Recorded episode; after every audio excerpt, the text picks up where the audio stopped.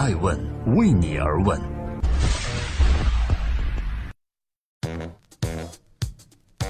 Hello，大家好，今天是二零一七年十月的最后一天，十月三十一日，我是爱成，欢迎聆听守候爱问每日人物，记录时代人物，探索创新创富。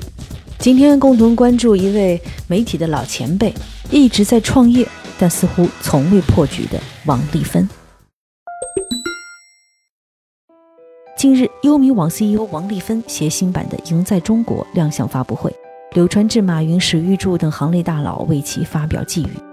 今天，爱问每日人物关注沉默多年的王丽芬为何再次回到聚光灯下。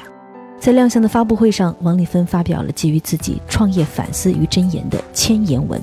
他提出了一个问题：说在这个时代，谁能赢在中国呢？紧接着，刚刚发表了自己的创业反思，他又在微博发文，将矛头直指今日头条视频侵权，从而引发了大众对原创付费视频内容保护的重度讨论。王丽芬以这样的形式出场，似乎也符合融媒体时代的做法。王丽芬是谁？她在2010年离开央视后，创立了优米网，先后打造了《赢在中国》《碧水蓝天间》《在路上》以及《拍卖名人时间》等吸睛节目。然而，其产品体系和商业模式似乎很难保持竞争优势。他所创立的优米网至今的发展也没有太大起色。就这样，他从著名的央视主持人到现在的互联网创业新兵。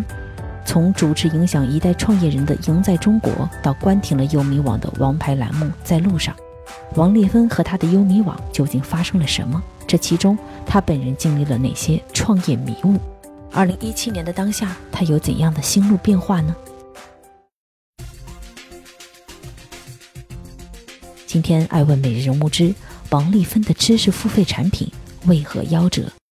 十年前正是中国互联网创业开启的年代。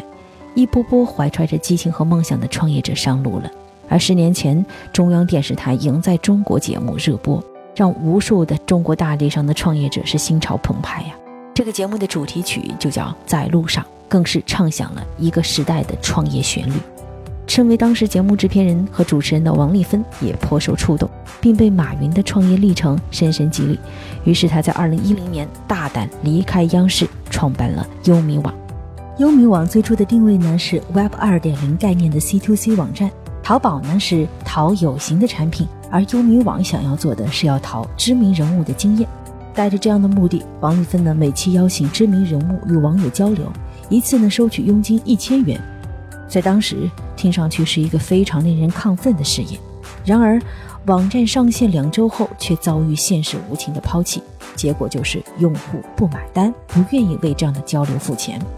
那接下来，王丽芬迅速调整思路，基于用户需求做了一个大量的调研和分析后，决定将网站模式换成 B to C 形式，也就是通过广告来实现盈利。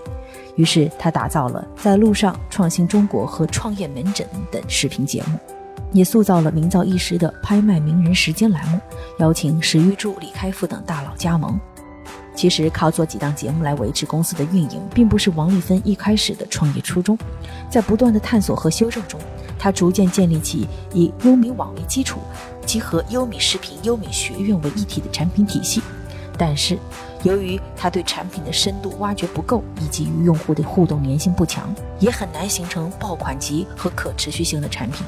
优米网的发展一直在这种平庸中举步艰难。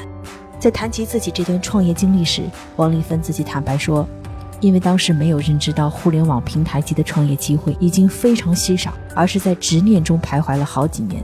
所幸的是，公司没死，现在还可以重新出发。对自己在创业中所犯的错误，他更是毫不讳言。他说：‘我对行业认知不充分，企业盲目扩张，人才管理不当，等等，都是创业者应该警戒的问题。’其实。”论到现在流行的知识付费，早在二零一二年，优米网就推出了付费课程。在五年前，用户完全没有形成知识付费的习惯，更没有如今便捷的微信、支付宝等支付方式。无疑，王丽芬推出知识付费的时机不合适，他的超前意识也只能使之沦为先烈了。这里是正在播出的第六百三十七期《爱问每日人物》，我是爱成，记录时代人物，探索创新创富。王丽芬创业了，创业五年，经验教训颇多。如今虽败犹荣的王丽芬决定挑战罗振宇，你觉得他能赢吗？欢迎留言分享。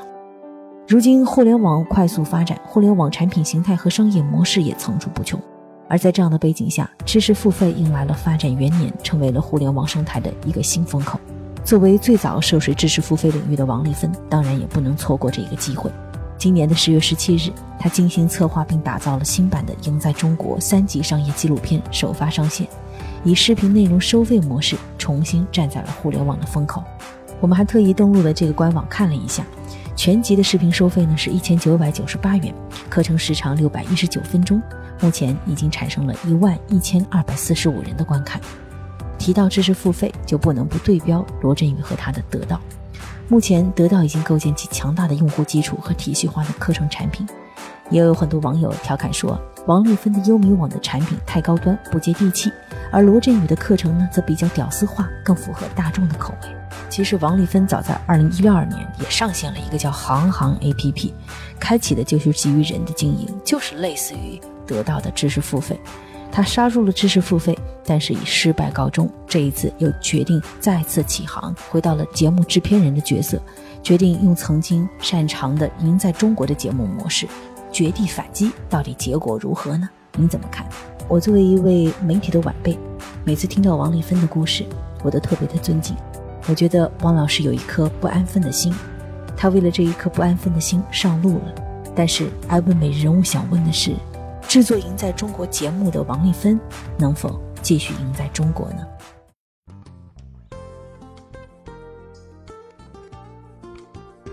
在今天艾问美人物的最后，我可能说的多几句，毕竟王丽芬的故事对于每一位在路上的媒体从业者都有着非同寻常的意义。回顾知识付费的历程。似乎王丽芬老师是起步最早的，他通过赢在中国获得了马云、柳传志、史玉柱、牛根生等大咖的支持，又有多年积累下来的媒体资源和个人品牌效应，可谓是赢在了起跑线上。然而，为何占尽优势的他，最终在知识付费这条路上，不仅落后于几乎同时起步的牛文文、胡舒立等，也被后起之秀如罗振宇等远远甩出几条街？我想一句话就是。有的时候，可能我们想要的太多，却都没有做好。这也是从大平台离职的人的通病，就是往往以为平台和资源是优势，以为大佬站台是优势，其实这些优势都是假象。是否能够为大家提供需要的服务和产品，才是正道吧？当然，说容易做到难。如今创业七年，王丽芬重回原点，不得不再办《赢在中国》，这既是迷茫后的最后一搏，也是不甘心的从头再来。我是爱成爱问人物的创始人，感谢收听和收看。在今天最后呢，也预告一下，二零一七年的爱问顶级人物第四季以及年会即将在二零一七年的十二月二十日北京举办，欢迎各位通过爱问官微和官网继续关注更多详情。我是爱成爱问人物的创始人，爱问为你而问，让内容有态度，让数据有伦理，让技术有温度。问。是我们看商业世界最真实的眼睛，记录时代人物，传播创新精神，探索创富法则。